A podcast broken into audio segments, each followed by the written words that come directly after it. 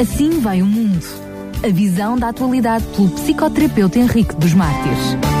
Como é habitual, trazemos-lhe mais um programa, o Assim Vai o Mundo, da autoria de Dr. Henrique dos Mártires, que por telefone assina esta rubrica. Aproveito desde já para o cumprimentar. Bem-vindo, Dr. Henrique dos Mártires. Muito obrigado, boa tarde, e aproveito também para saudar uh, o auditório da Rádio Clube de Quinta. Tínhamos prometido uh, no programa anterior, tinha ficado a promessa para que hoje uh, o título fosse quando a questão não é apenas o ser ou não ser. Nós conhecemos a, a expressão bem inglesa uh, to be or not to be, não é? Uh, que certamente está na sua mente. O que é que uh, o fez trazer esta temática?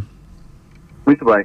Ser ou não ser, eis a questão, é a famosa frase dita por Hamlet durante o monólogo da primeira cena do terceiro ato na peça homónima de William Shakespeare.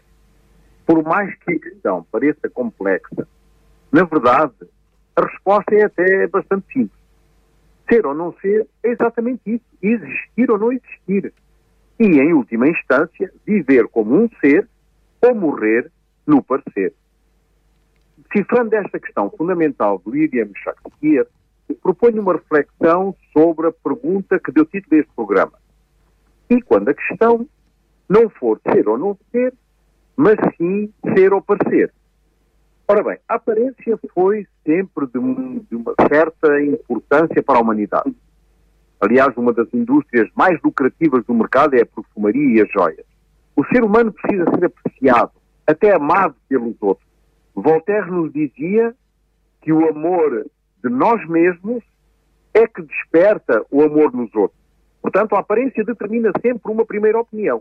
Todas as nossas ideias vêm dos nossos sentidos. A aparência e a realidade são talvez o casal conceitual mais falado na história da filosofia desde os seus primórdios, seus primórdios perdão, até ao presente, sem diminuir o valor de, dos outros combinados, não menos poderosos, por exemplo, ser e devenir, razão e paixão, o bem e o mal, verdade e falsidade, Deus e o homem, a natureza e a cultura, temos que considerar que na vida existem duas classes de indivíduos no que diz respeito a este tema.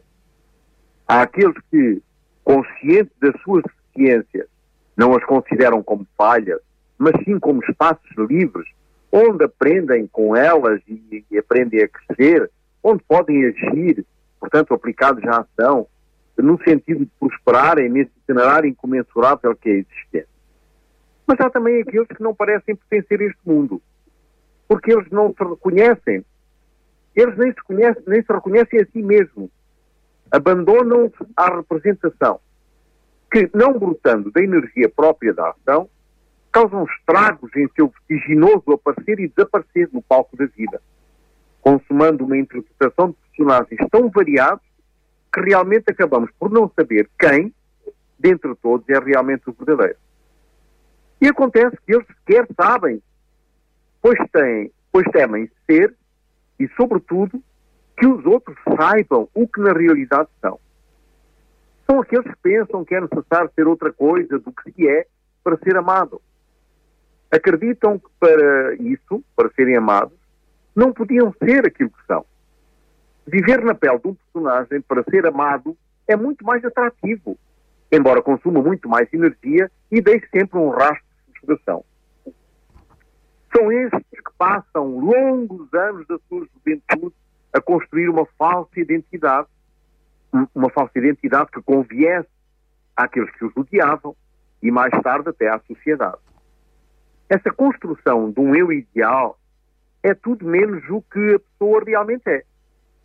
Para essas pessoas, viver na pele de um personagem era uma questão de vida ou de morte. Essa falta de identidade serviu como meio de sobrevivência um dia, no percurso da vida, como uma boia salva-vida. Agora que essa boia já não tem mais utilidade, esses extraterrestres não sabem como se livrar dela. O que fazemos na vida é repetir as experiências que registramos desde a infância.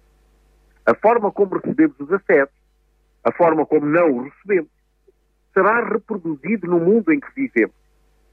Assim se constrói o que somos hoje.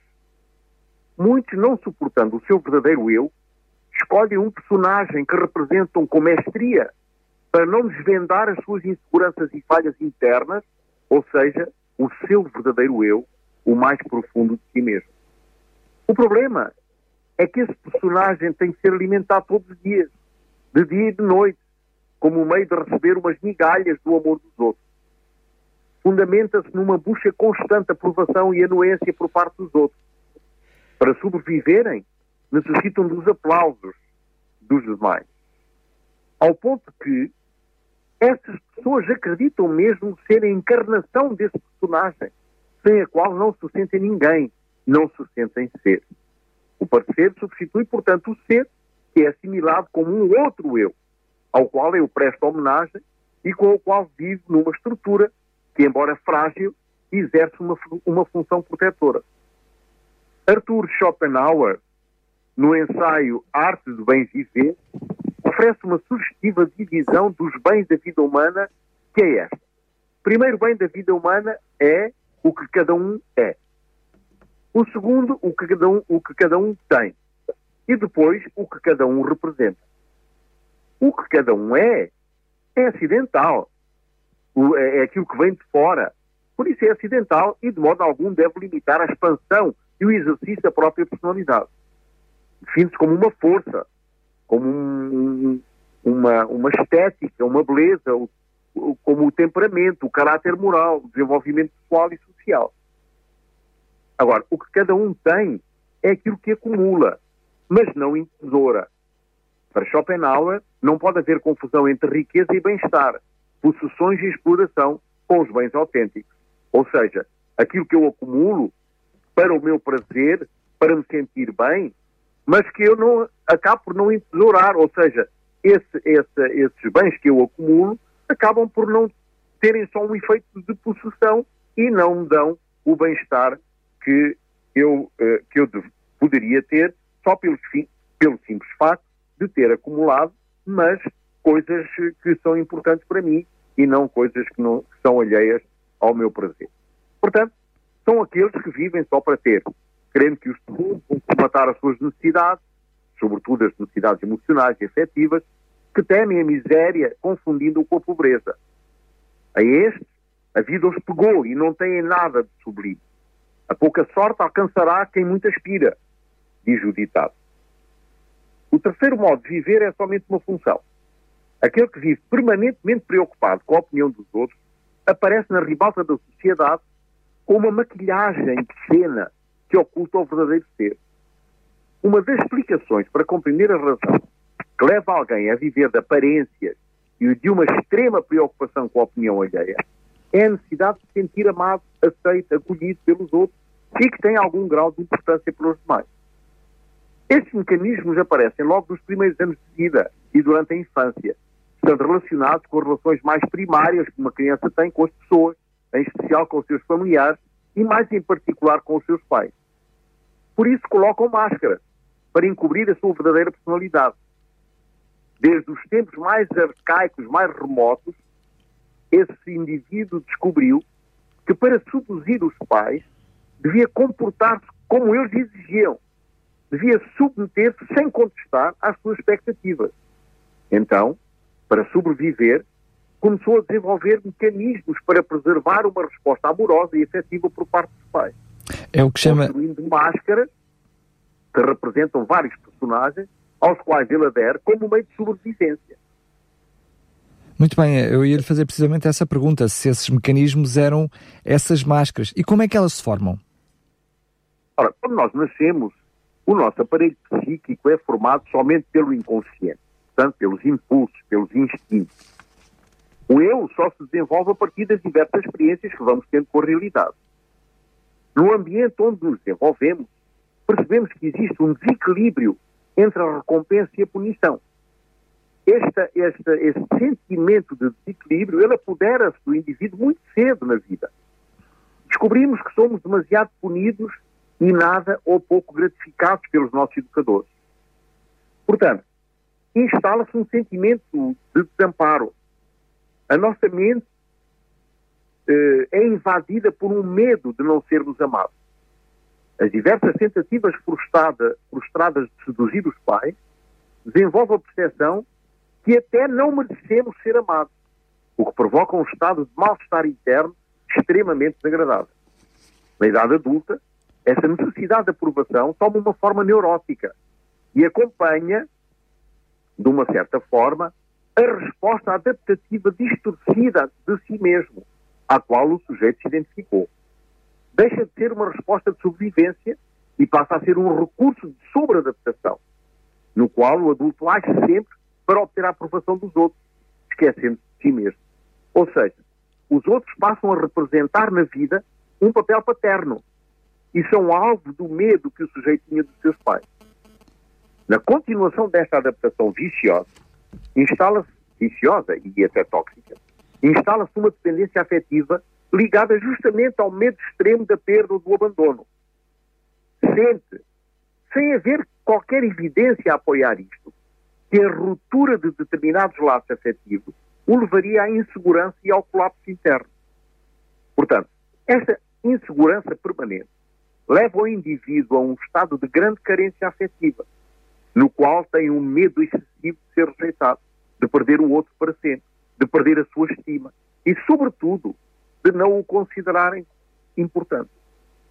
Começa então a projetar uma imagem fictícia, que não é mais do que aquilo que os outros esperam dele, no fundo. Despersonalizado desta forma, observa frustrado o insucesso deste mecanismo de defesa mal adaptado e começa a construir uma máscara, um viver no parecer para agradar aos outros. Ou seja, no fundo, ele respeita os outros, mas não se respeita a si mesmo. O verdadeiro ser, neste caso, é recalcado para as profundezas do inconsciente e vai vivendo as inúmeras imagens que criou de uma forma completamente descontrolada e mal adaptada. Podemos dizer que essas emoções destrutivas que ele vai vivendo ao curso da sua vida, o medo de ser rejeitado, uh, o medo de perder o carinho e a aceitação dos outros, leva a comportamentos automáticos. Ou seja, instalam-se na mente automatismos na interação com os outros, no sentido de manter o mínimo de sensações de, de, de insegurança. Ou seja, no sentido de manter uma certa segurança interior, capaz de preservar o eu e, e não o deixar cair na psicose. Essa, uh, aquilo que nós chamamos, o que está ao nosso redor, a pressão social, também tem um papel muito importante na formação dessa, chamamos-lhe então, dessas máscaras, dessa personalidade adaptativa, não é? Exatamente. Pressão, mas, mas vamos dizer uma coisa, a pressão social existe de qualquer forma, mas nem todos nós respondem, aparentemente, aquilo que não são. A questão é aprender a aceitar saudavelmente que pode haver uma alta porcentagem que não aprova o que eu digo ou como eu vivo, mas isso não significa que o valor da minha pessoa esteja em jogo ou corra perigo. As pessoas seguras e assertivas são aquelas que são. Aquelas que sabem que são queridas pelo que são e não pelo que têm ou representam. Têm consciência de que é impossível controlar as reações dos outros, mesmo que se sintam rejeitados. A ideia é tirar o peso da insegurança de cima de si e sair desse círculo vicioso. A ideia de ser feliz, de conseguir ser ele mesmo. Ao conseguir essa vitória, a pessoa entende que é muito mais agradável viver de uma maneira mais autêntica e conectada com, com as suas potencialidades do que viver na superficialidade do parecer. Para tal, será determinante neste processo concentrar não somente sobre as suas aptidões e talentos, mas também nos defeitos e dificuldades, e aceitá-las como fazendo parte de si mesmo, construindo uma certeza interna que dará coerência e consistência ao que é, para poder relacionar-se com os outros de uma forma mais equilibrada. Por outro lado, a pessoa que vive no parecer pode também desenvolver uma carência afetiva, quando recebe cuidados em excesso, por exemplo, gerando a sensação de dependência nas atividades corriqueiras e até mesmo com relação ao amor, fazendo com que, ele, com que ela acredite que a sua alegria vai sempre depender de alguém, a sua felicidade vai sempre depender de alguém, a sua estabilidade interna vai sempre depender de alguém. Porquê? Porque simplesmente foi, recebeu cuidados em excesso. Muita proteção. Proteção demasiada. Ora, as pessoas, por outro lado, que vivem um personagem, desenvolvem o sentimento de que sem ela, sem esse personagem, perdão, não seria possível sobreviver. Ora, o medo de julgamento dos outros, medo constante, medo destrutivo, produz um estado de tensão permanente, uma ansiedade patológica e uma angústia, uma angústia assoladora. À medida que o personagem construído se vai desvanecendo, estes medos também tendem a desaparecer. Quanto mais se é o que se é, menos se quer ser o que não se é. Aceitar-se como se é, amar-se tal como se é, sair do condicionamento das máscaras para não ser outra coisa ou alguém de outro, é muito mais salutar e muito menos frustrante. É imprescindível aceitar-se como se é. Aceitar o facto de que somos magníficos como somos, na nossa área de atividade. Que temos o direito de exprimir o que sentimos, que não necessitamos ser outra pessoa e que não temos nada que mudar em nós. Somos todos diferentes e cada um tem o seu próprio campo de experiências na vida. O importante é sentir-se bem na sua pele, sem ter de vestir a pele de alguém, que embora conhecemos muito bem, porque vive connosco desde muito pequeno, não é funcional nem construtivo. Temos de ousar combater esse personagem, que em nós, aliás, combate ferozmente para continuar a existir. Atenção. Se colocarmos um ponto final, se pararmos de nos esconder atrás desse personagem, construído desde a nossa infância, e deixarmos emergir aquilo que é realmente o nosso eu, a vida terá outro sabor. E o prazer de viver será uma realidade mais positiva. Concentremos então naquilo que somos e desviemos o pensamento de julgar, do julgar dos outros, que não, que não são senão armadilhas que nos obrigam a viver para além do personagem que construímos com tanto zelo.